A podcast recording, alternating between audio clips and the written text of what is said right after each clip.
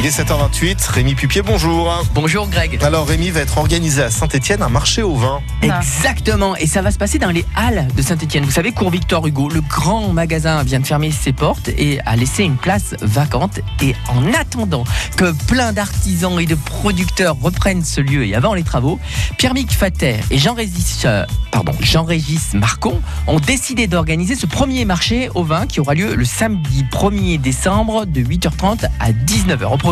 C'est 40 copains qui se rencontrent, qui se connaissent, qui viennent des quatre coins du monde et qui vont vendre leur production. Mais pourquoi 40 copains?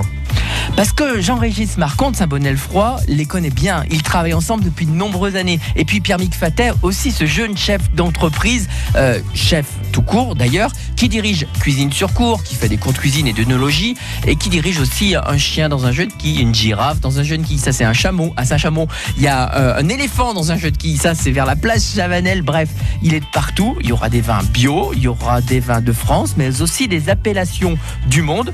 Toutes les régions seront Le muscat de Noël sera aussi à consommer avec modération. Et puis, euh, on parlera aussi de gastronomie, euh, car on, pourra déguster les produits que vend Pierre Mic, Place Grenette, du foie gras, de la sardine, du bellota, des bars à 8. Bref, ça sera des halles qui vont renaître le temps du 1er décembre. Allez, régalez-vous Ça sent les fêtes de fin d'année à plein nez. Merci euh, Rémi et demain nous évoquerons ensemble le saumon, mais pas n'importe lequel, attention. Non, non, non, le saumon made in Loire.